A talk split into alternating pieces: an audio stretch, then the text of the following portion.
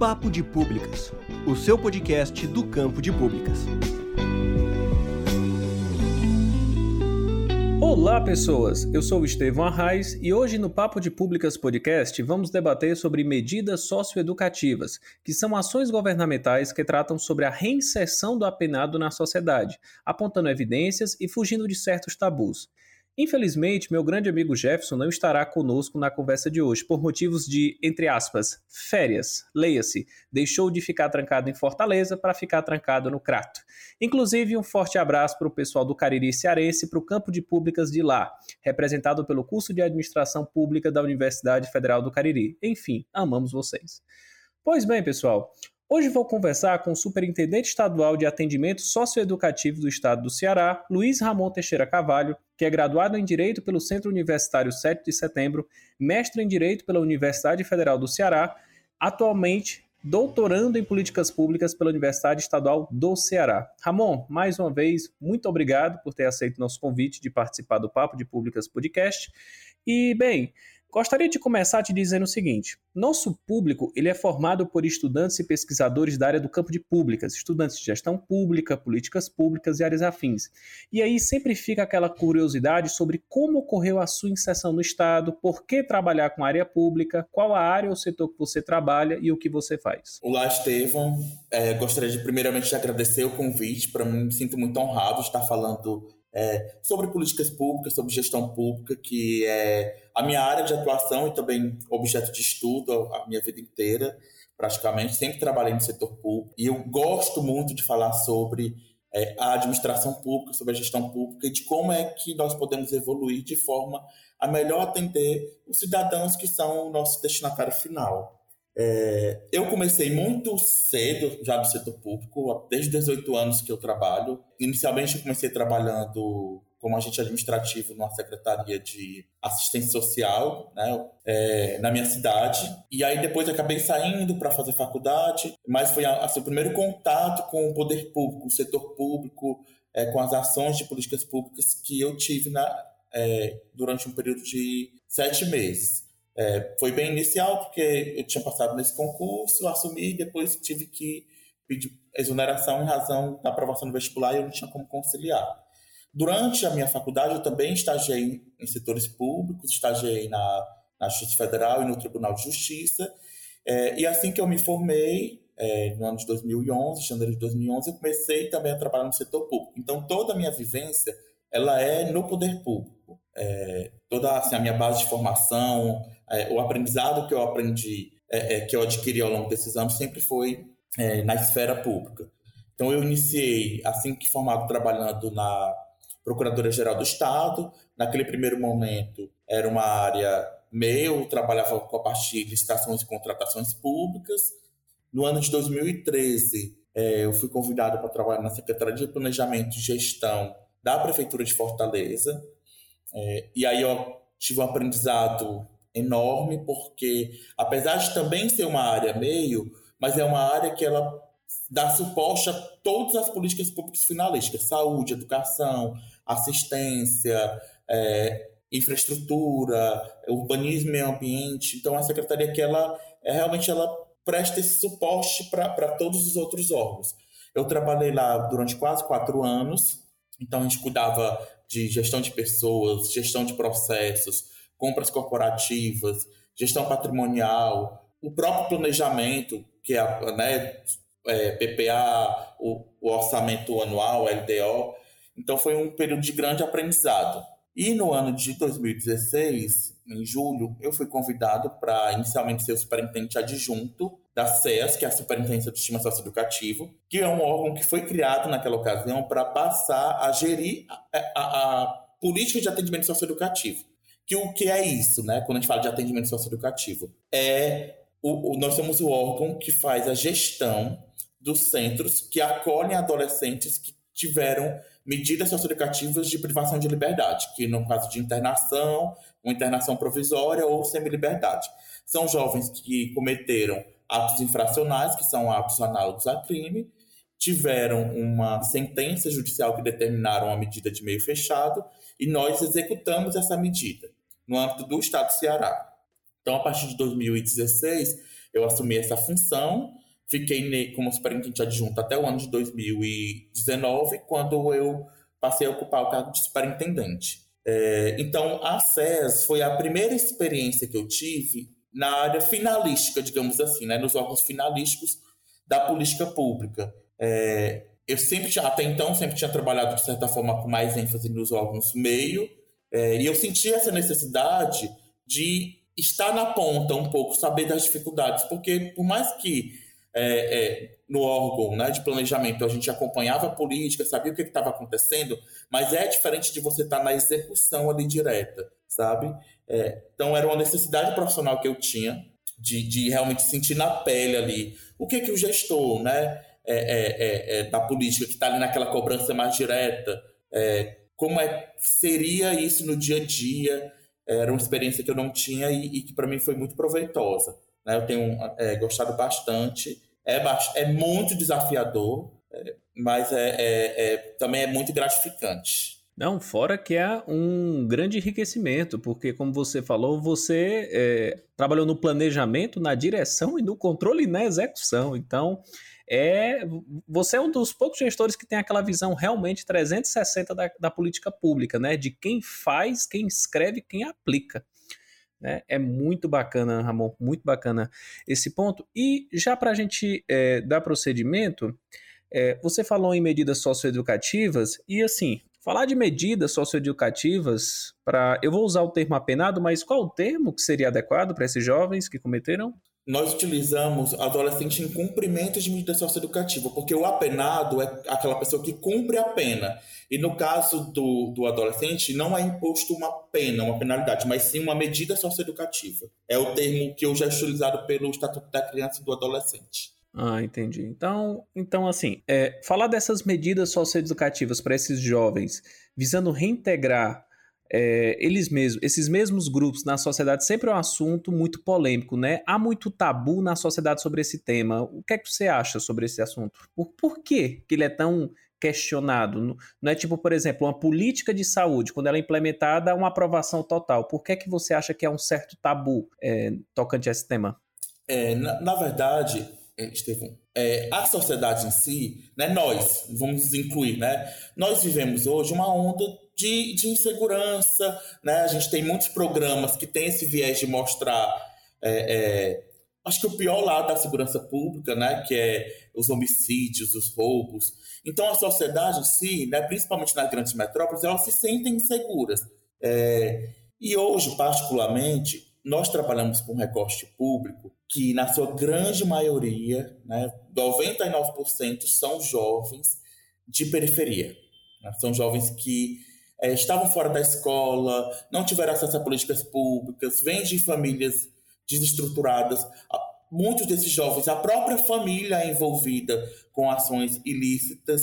É, então, assim, são jovens que eles não têm uma base de formação né? não tem um, um, suporte nem do Estado, nem da sociedade e nem da família. É, eu sempre digo né, que, que o criança e adolescente ele tem uma proteção tripartite. É Estado, sociedade e família. Então, quando o jovem ele vem para a medida socioeducativa, é porque essas, esses três falharam. Não foi só o Estado, não foi só a sociedade, não, só, não foi só a família. Foram os três. Ocorre que é, a sociedade existe um, senso comum, né? É, ah, o, o jovem que, que rouba, ou que trafica, ou que comete um latrocínio, ou até mesmo um homicídio, ele tem que ser punido. É uma visão punitivista que nós temos. É, isso não é de agora, né? isso acho que é muito enraigado na nossa sociedade, da questão da punição, de que a satisfação social ela vem através da punição. É, e não se olha tanto para os aspectos so, sociofamiliares, assim, o que que levou aquele jovem a cometer aquele ato infracional. Né? Porque a pessoa que foi roubada, que teve seu bem subtraído, ela quer justiça, e a justiça ela enxerga como sendo a, a, a pena, a sanção. Né? É, só que a realidade social do Brasil é muito complexa. É, e hoje, você não vê jovens no sistema socioeducativo de classe média. Raros casos, né? Caso muito grave de homicídio, mas isso quer dizer que o jovem de classe média não comete ato infracional? comete, tem jovens já né, que trafica, né?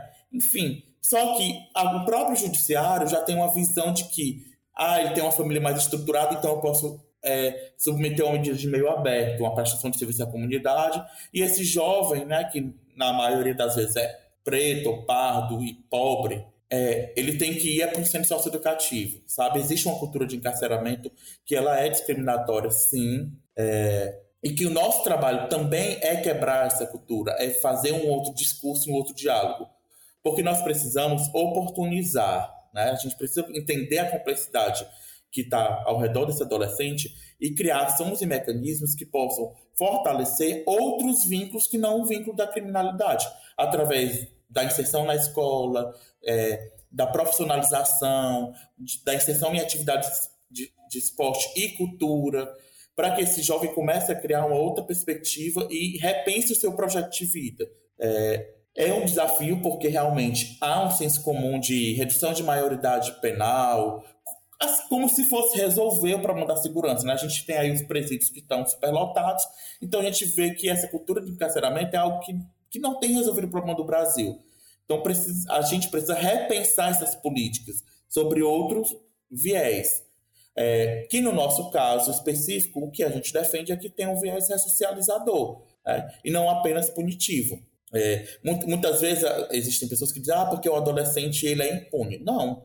O jovem que comete um ato infracional, ele tem um processo de responsabilização diferenciado do adulto, pelo contexto, né, de ser uma pessoa, de ser considerado uma pessoa em desenvolvimento e que de certa forma essa questão dos valores não estão totalmente formados. Então você tem como trazer para ele outras concepções para que ele possa é, é, revalorizar os seus conceitos e, e, e, as suas escolhas de vida. Então é importante, e eu sempre gosto de trazer esse discurso, para que as pessoas entendam que esse adolescente, quando ele chegou aqui, ele passou por uma série de violações de fome. Então, tem adolescentes que roubaram porque precisam comprar comida para colocar dentro de casa.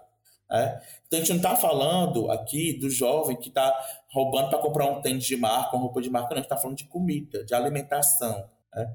É, então, existe uma realidade muito dura, de muita vulnerabilidade nas periferias do Brasil, nas periferias do Ceará, e que levam jovens a serem cooptados para esse universo da criminalidade.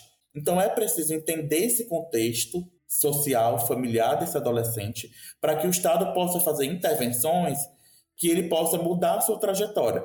Isso quer dizer que o Estado tem 100% de garantia que ele vai sair do centro ressocializado, fazendo novas escolhas? Não, porque a gente está trabalhando com sujeitos que têm suas subjetividades. Mas nós precisamos construir e criar referências para esses jovens para que ele tenha a ambiência, né, é, para que ele tenha a, a, as condições de fazer essas novas escolhas. Perfeito. Agora, para ter uma curiosidade, Ramon, qual seria o perfil desse jovem? Que você já citou que é, a questão do elemento da pobreza, da cor, mas teríamos dados para a gente dizer o seguinte: qual é o gênero, qual é a cor, majoritariamente é, esse, esse jovem que vai passar por essas medidas cometeu crime X, teríamos isso mais ou menos para compartilhar? Hoje, dentro do nosso universo, Estevão, nós temos 95% dos, dos jovens que estão no meio fechado são do sexo masculino, em torno de 60% estão na faixa etária ali entre 15 e 17 anos, 67% são, né, se autodeclaram negros ou pardos. Né? Hoje, os, assim, os atos mais graves né, que são cometidos é o roubo, em primeiro lugar, é, tráfico, em terceiro lugar, homicídio, latrocínio, que né, configurariam já crimes contra a vida. Então, são os principais.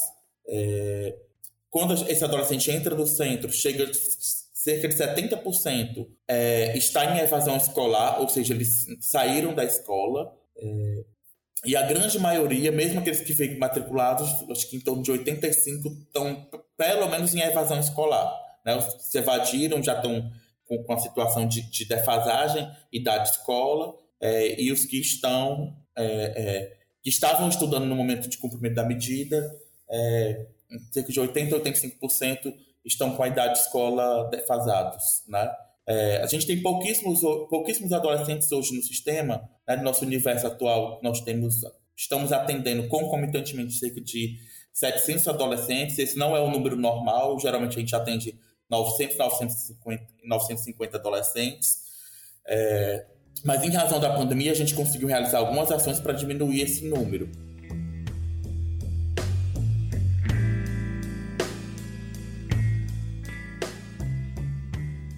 Papo de Públicas, o seu podcast do Campo de Públicas. Quer conhecer mais sobre o Papo de Públicas Podcast? Estamos em todas as redes sociais. É só procurar por Papo de Públicas Podcast ou nos enviar um e-mail para papodepublicaspodcast@gmail.com.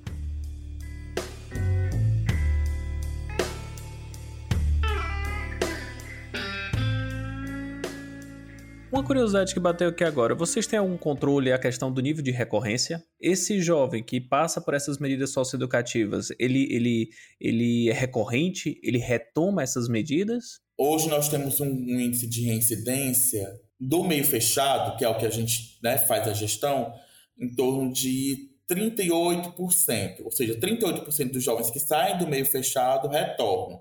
Só que eu sempre gosto de explicar um pouco esse dado, porque Assim, a medida socioeducativa, ela é de, existem dois entes que executam, né? Porque ela é dividida em meio fechado e meio aberto. O meio aberto, as medidas podem ser de liberdade assistida ou de prestação de serviço à comunidade, que quem executa são os municípios, por meio dos CREAS. É, e no caso do meio fechado, que são as medidas de internação e semi-liberdade, é executado pelo Estado. Hoje, os sistemas né, em âmbito nacional não são interligados, meio aberto e meio fechado. Então, se o adolescente passou pelo meio fechado, ele cometeu um ato infracional, teve uma medida de meio aberto, né, vamos supor, uma liberdade assistida é, aplicada, e ele cometeu um outro, ato, um outro ato infracional e veio para o meio fechado, a gente não tem esse dado contando como reincidência, né, porque os sistemas hoje não se comunicam. Que isso é um desafio da política de atendimento socioeducativo nacional que precisa ser resolvido.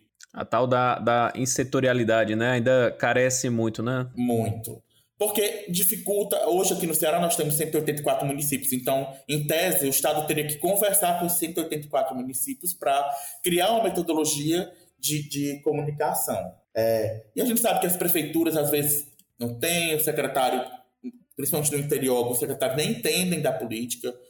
Então, isso é um desafio enorme que precisa ser superado, mas é, é, isso faz com que o nosso dado seja frágil, porque realmente a gente só tem o dado do meio fechado, do adolescente que sai do meio fechado e retorna para a gente. Né? Então, hoje esse dado é de 39%. O, o, aqui em Fortaleza, existe uma vara que é especializada só na execução de medida socioeducativa, tanto de meio aberto como de meio fechado, que é o Dr. Clístenes. E a, o dado que ele nos passa é que, se for contabilizado o meio aberto, nessa questão da, da reinserção, esse índice iria para 90%, ou seja, 90% dos adolescentes que vão para o meio aberto reincidem e acabam indo para o meio fechado. É, e é um número bem alarmante, né? Esse número de 90%. Mas assim, isso não é um dado concreto que nós temos, isso ele né, passa através da experiência dos processos que ele julga, então, o que eu posso fornecer enquanto né, gestor é o dado do meio fechado, que seriam esses 39%.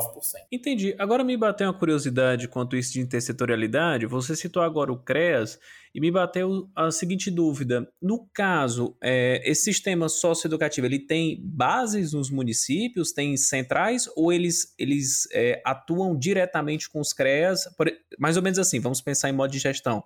Cabe à superintendência planejar esse tipo de coisa e seriam os CREAS que iriam operacionalizar essas medidas? Não. Hoje as medidas de atendimento de meio aberto são executadas no âmbito da política da assistência, né? É, então, a Secretaria ou de Assistência Social, de Proteção Social, de Desenvolvimento Social, que existem várias nomenclaturas, elas são responsáveis também pela execução das medidas de meio aberto.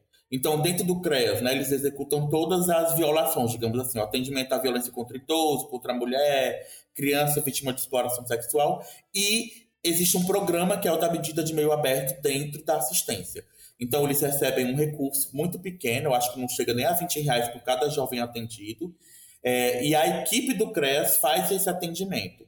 Que hoje, né, acho que 90% das medidas de meio aberto que são aplicadas são a liberdade assistida, e os outros 10% é prestação de serviço à comunidade. É, então, assim, o que que, compõe, o que que compõe o Sistema Nacional de Atendimento Socioeducativo, que é um sistema? São os estados e os municípios.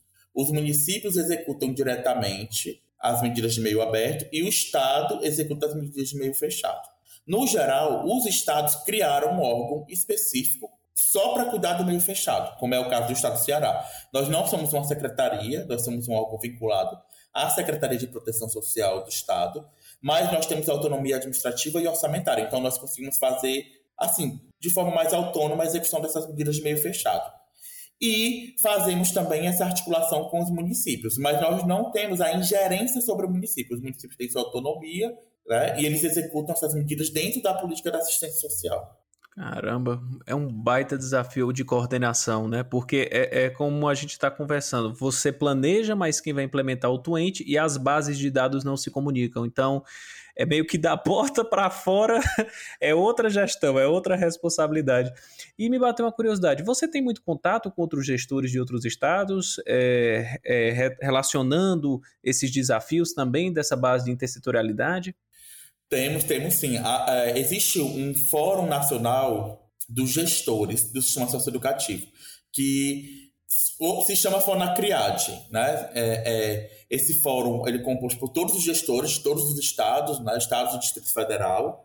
Atualmente, o presidente desse, do, desse fórum é, é, o gestor do Distrito Federal. Então, esse fórum eles fazem, geralmente são três reuniões por ano, Ano passado, nós só tivemos uma virtual em razão da pandemia, e, e como nós somos né, um serviço que, que é ininterrupto, tivemos assim, muito trabalho durante esse período da pandemia, então acabamos, acabou que nós não conseguimos nos reunir né, na, na, na frequência rotineira que acontece anualmente. Mas existe esse fórum, esse fórum também acaba fazendo uma interlocução tanto com a Coordenadoria Geral do SINASE, que funciona vinculado à Secretaria do Direito e da Criança e do Adolescente do Ministério da, da, de Direitos Humanos, da Mulher e da Família, é, como também faz articulação com outros entes, como o CONANDA, que é o Conselho Nacional é, da Criança e do Adolescente, né, que também acompanha essa política no âmbito é, nacional. E é importante registrar, Estevam, acho que a, assim, na minha visão, a política de atendimento socioeducativo ela é a mais intersetorial, né? E, esse, e, acaba, e por isso mesmo é muito desafiadora. Porque, na verdade, até o ano de 2012, essa política ela não era organizada. Né? É, o ECA ele diz quais são os tipos das, de medidas, mas ele não, não traz um detalhamento maior dessa política. Então, no ano de 2006, o CONANDA, na, na verdade, eles começaram essa discussão no começo, no começo dos anos 2000, em 2006, eles publicaram um, um, documento que chama Sistema Nacional de Atendimento Socioeducativo, em que a proposta desse encaixe, dessa cartilha, é trazer uma maior estruturação para essa política. E aí, na época, eles mandaram, encaminharam isso para a Secretaria de Direitos Humanos, que funcionava vinculado à presidência da República. E somente no ano de 2012 foi que foi aprovado a lei que instituiu o Sistema Nacional de Atendimento Socioeducativo e trouxe essa maior organicidade. Mas a concepção do SINASE, desde né, lá de 2006, com a publicação do Conanda, é que ela é uma política intersetorial. Então, nós não executamos tudo dentro do centro socioeducativo. Por exemplo, as ações relacionadas à educação é executada pela Secretaria de Educação. As ações relacionadas à saúde são executadas pela Secretaria de Saúde.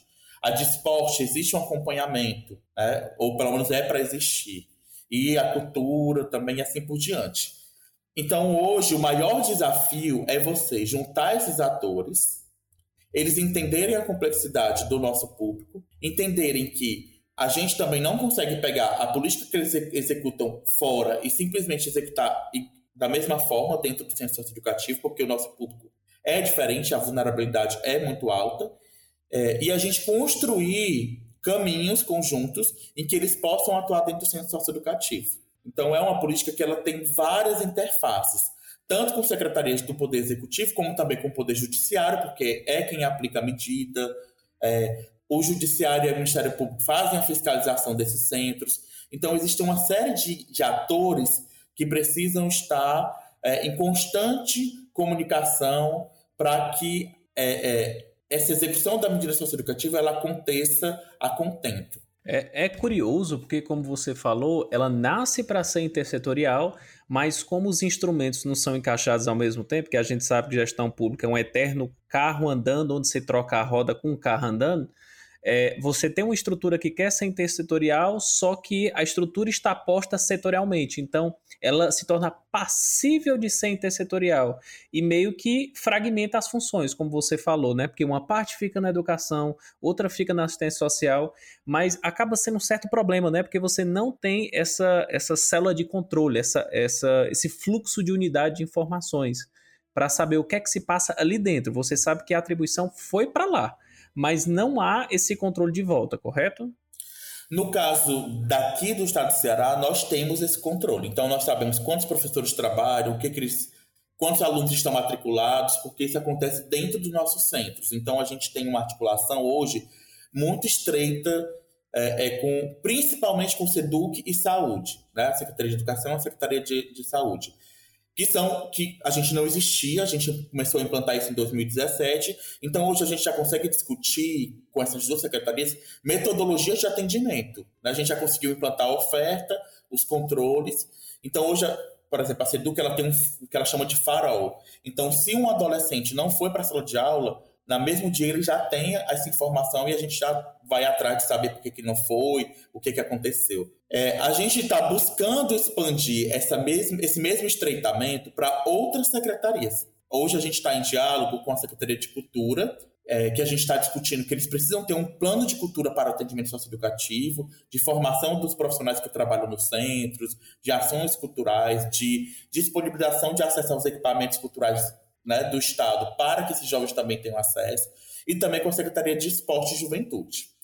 É, é uma construção demorada, que demanda paciência, porque os órgãos também têm suas limitações, eles têm outras tantas ações, têm limitações orçamentárias, e que a gente precisa realmente sentar na mesa, colocar os problemas ali e tentar discu e discutir quais os caminhos, quais as soluções.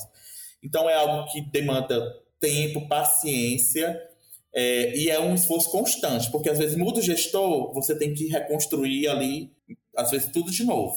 É, então é uma, é uma, articulação que ela, ela é permanente, ela tem, ela tem que ser contínua no tempo, porque senão as coisas se perdem, ou elas estagnam, ou às vezes elas retraem.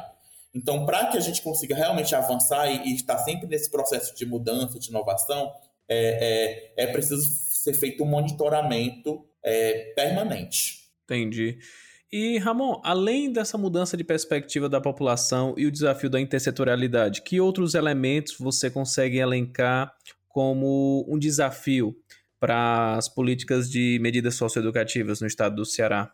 Hoje eu considero, Estevam, que o maior desafio é implantar um programa de atendimento ao egresso. Porque, em termos de execução de medida, no meio fechado, existe muita oferta. Na verdade, o adolescente né, parece, parece até é contraditório. Né? O adolescente que está no meio fechado ele tem muito mais acesso a políticas públicas do que o do meio aberto.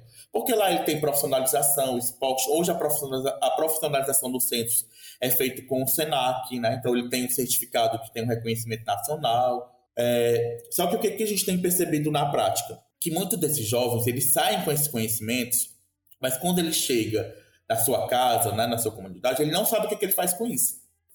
Como é que ele procura um emprego? Onde é que ele se matricula na escola? É, então é preciso ter um elo, porque ele passa, hoje a, a média de cumprimento de medida socioeducativa ela pode ir até três anos, então vamos dizer que a gente tem uma média de um ano e quatro meses, né, em que o jovem permanece cumprindo a medida. É, ele passa um ano e quatro meses, de certa forma, recluso, e aí ele vai para a sociedade, ele ganha a liberdade, ou a liberta, como eles mesmos chamam, né, eles usam esse termo, liberta, é, e ele não sabe como é que ele se articula, para onde ele vai. Existem muitas questões de tensionamento territorial, então tem jovens que de determinadas comunidades hoje que não podem né, se locomover livremente. É, então, às vezes, a escola fica no outro local que ele não pode entrar. Então, isso e então a gente precisa ter esse cenário e esse acompanhamento dele fora, né? Não de, de, uma forma eterna, porque senão a gente institucionaliza a pessoa e ela não cria sua autonomia, mas a gente precisa criar uma forma de acompanhar ali de seis meses a um ano, em que a gente trabalhe essa autonomia desse jovem fora, já na liberdade, para ele entender quais são esses vínculos que ele pode formar é, é, no trabalho, no estágio, ou num programa de aprendizagem, ou fazendo, né, se aprimorando em outros cursos profissionalizantes, com a escola, com um time de futebol. É, então, esse é o maior desafio. Existem pouquíssimos programas no Brasil de, de egressos, né? É, existem, na verdade, assim, algumas ações isoladas de um estado ou outro, mas em termos de um programa mais estruturado mesmo, é, acho que são poucos estados que, que, que têm essa iniciativa e ela é fundamental, principalmente para reduzir a reincidência.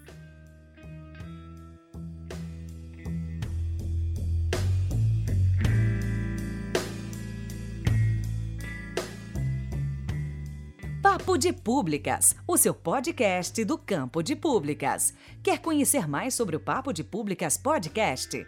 Estamos em todas as redes sociais. É só procurar por Papo de Públicas Podcast ou nos enviar um e-mail para papodepublicaspodcast@gmail.com.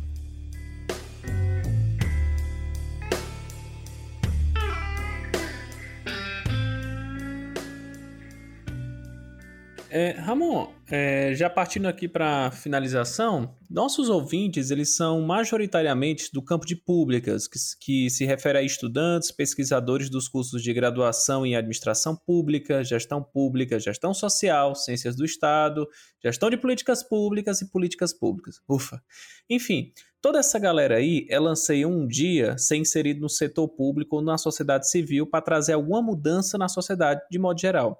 Que tipo de conselho ou dica você daria para esse pessoal que pretende um dia ocupar este mesmo espaço que você ocupa, por exemplo? Estevão, acho que há, existem umas bolas da vez na administração pública. Tem uma das bolas que já é muito antiga, que é o planejamento. É, é, existem poucos profissionais que têm experiência em planejamento, é, governança e gestão de projetos. E hoje, para você trabalhar no setor público, quanto, quanto mais bem planejado, quanto mais instrumentos de governança e de controle interno, e quanto mais execução por projeto, porque você consegue controlar prazos, você consegue estabelecer o seu horizonte, melhor a política pública, mais eficientes são as políticas públicas. Então, o que, é que eu percebo hoje? É, dentro dessa minha vivência no setor público, que né, comecei com 18 anos, hoje eu estou aqui com 33, então tem um, um, chão, né? É, tem um chãozinho aí, tem umas costinhas largas aí para. É, então, o que eu percebo é que existem muitos gestores, muitos profissionais que entendem muito da área finalística, né? Assim, do que é assistência, do que é a saúde, mas falta ainda esse aprimoramento ou ter pessoas nessas secretarias que orem para o planejamento estratégico do órgão, para a questão do controle interno, para evitar. É, porque nem sempre os desvios, né, eles são dolosos, muitas vezes pode acontecer no órgão, de erros mesmo, equívocos, que se eles tiverem pontos de controle, eles podem ser evitados. É, e esse olhar para a gestão por projetos.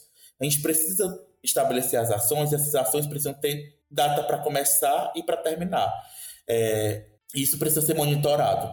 Porque a gestão, né, a gestão, ela, ela, eu digo sempre isso, a gestão ela engole. Porque a gestão, ela é o problema que bate na sua porta todo dia. E o problema não quer esperar para ser resolvido. Ele fica ali batendo, batendo, batendo até a hora que você para e vai lá para resolver. Só que se você não tem mecanismos de planejamento, você vai passar a sua vida apagando incêndio. Né? Porque todo dia, vai, todo dia você vai ter um problema para resolver. Então, é preciso que a gente se antecipe aos problemas e a gente só tem como fazer isso através do planejamento. Então, o planejamento, a governança e o controle interno e o, o os, os, projetos, principalmente governança, governança e controle interno e gestão de projetos, elas vão dar suporte ao seu planejamento. Então, é importante que tenha pessoas que tenham expertise nessas áreas, que se formem, que estudem. É, é cada vez mais se fala, os tribunais de contas, os tribunais de controle estão cobrando dos órgãos eficiência, governança, o seu planejamento estratégico. É, porque a gente não está mais numa era de, de que você pode fazer as coisas no amadorismo, né? É, é preciso ter uma profissionalização do setor público. É, é preciso entender que os recursos públicos precisam ser bem aplicados para que se evite desperdícios. É, e é preciso é, é e para isso tudo acontecer, tem que ter planejamento. Eu vou dar um exemplo que eu acho que isso vai, vai deixar isso muito claro. Né? Uma, passei por uma situação, não vou citar nomes, né, mas passei por uma vez uma situação na minha vida em que é, disseram assim: olha, a gente precisa. Assim, ah, acabou a água em determinado lugar, a gente precisa construir uma caixa d'água. Quanto é essa caixa d'água? 400 mil reais. Tô, não era esse valor exato, não, mas estou aqui chutando. 400 mil reais. E aí começa a construir a caixa, caixa d'água, no impulso, né? Ninguém parou para pensar o que, que, era o problema e tudo mais. Construíram no impulso. Quando construiu a, caixa d'água, continuou os problemas de água no local. Mas por que continuou? Não é porque essa caixa d'água foi construída a 50 metros e não tinha tubulação que pudesse jogar a água da caixa na cisterna, que da cisterna distribuída para o resto. Né? E, aí, e aí agora? Não, agora para poder puxar esse, essa encanação, tudo vai custar mais 80, 80 mil reais. Aí, e a caixa d'água anterior? Não, a caixa d'água anterior não, não dá vazão. Por que, que não dá vazão? Não, porque o cano é estreito. E não pode trocar essa tubulação, não? Pode. E quanto é que custaria para trocar essa a tubulação? 30 mil. Ou seja, é, essas questões não foram levantadas antes de se construir a caixa d'água. Simplesmente tinha um problema e vamos, vamos construir a caixa d'água. Então, isso é um exemplo de por que esse apagar incêndio não é bom na gestão pública. Porque você não para para pensar em quais são todas as opções que você tem para resolver aquele problema. É, e quem está na gestão, na ponta, dificilmente vai conseguir parar para fazer o planejamento. Então é importante que todo órgão tenha uma área de planejamento que vai fazer o planejamento estratégico, vai trabalhar o controle interno dentro do órgão e vai fazer a gestão de projetos. Até para evitar atrasos, porque às vezes a pessoa diz assim: não, tá aqui meu projeto, eu disse que ia terminar em abril. Chegou abril, o que, que você fez? Não, não fiz nada. E aí, se não tiver ninguém monitorando, ela não vai fazer e vai continuar sem fazer, porque ela está envolvida com outros problemas. Né? É, eu acho que esse exemplo talvez consiga traduzir bem é, o problema do planejamento. E hoje faltam pessoas, principalmente nas prefeituras, faltam pessoas que tenham esse perfil, que tenham esse conhecimento. O Estado do Ceará acaba que está no outro patamar, sim, né? É, de, em cobrança de planejamento de resultados. O Estado há um bom tempo trabalha nesse conceito de gestão para resultados. Mas quando você vai para as prefeituras, principalmente as prefeituras do interior, a questão é complicada, complexa. É, e essa, né, esses profissionais dessas áreas de gestão pública, de políticas públicas, podem contribuir muito no, na gestão dessas cidades. Né? É, e essa, e esses, essa contribuição, ela se reveste em benefício para a própria sociedade, porque a sociedade vai receber um serviço público mais eficiente e ela paga por esse serviço, porque todo mundo paga tributo. Então, todo serviço público é custeado por nós. É, eu, eu, eu digo assim, eu sou contra a privatização, mas eu digo que a gente tem que ter uma visão privada também no público. Em que sentido? Entender que nós também no público temos nosso cliente e que nós precisamos atender o nosso cliente da melhor forma possível. Uma visão organizacional. Né? A visão de olhar para o nosso público, entender que nós temos um cliente, entender as necessidades desse cliente e trabalhar para atender da melhor forma. Perfeito. Só que trans... mudando o nome de cliente para cidadão. Né? Pra cidadão. Só, só, essa mudança. Sim. Beleza. Eu peço até desculpa, porque eu, apesar Não. de estar na política, eu, mas eu, eu, gosto de falar o termo cliente para as pessoas entenderem que você tem que fazer o melhor. Né? É, porque eu digo, uma empresa que não atende bem o seu cliente, ela não se sustenta, né? É, então, o poder público ele tem que entender que o cidadão precisa ser bem atendido, porque ele paga por esse serviço. Não, e, e, é um ponto recorrente, né? Porque nós temos uma estrutura que é feita para esse cidadão, tem que dar esse retorno, tem que dar esse feedback. Se não for dado, então qual é a razão de existir do Estado? Qual é a razão de existir da República se ela não consegue atender o próprio cidadão? Não faz sentido. É, você está correto. Então é isso, pessoal. Lembrando que estamos em todas as redes sociais. É só procurar por Papo de Públicas Podcast ou nos enviar um e-mail papodepublicaspodcast@gmail.com. Para me encontrar nas redes sociais, só chamar lá no Instagram, arroba Estevão Arraes, ou no Facebook, Estevão Arraes. Lembrando que todos os links citados no episódio e as nossas redes sociais vão estar na descrição do episódio. Um forte abraço e até o nosso próximo encontro.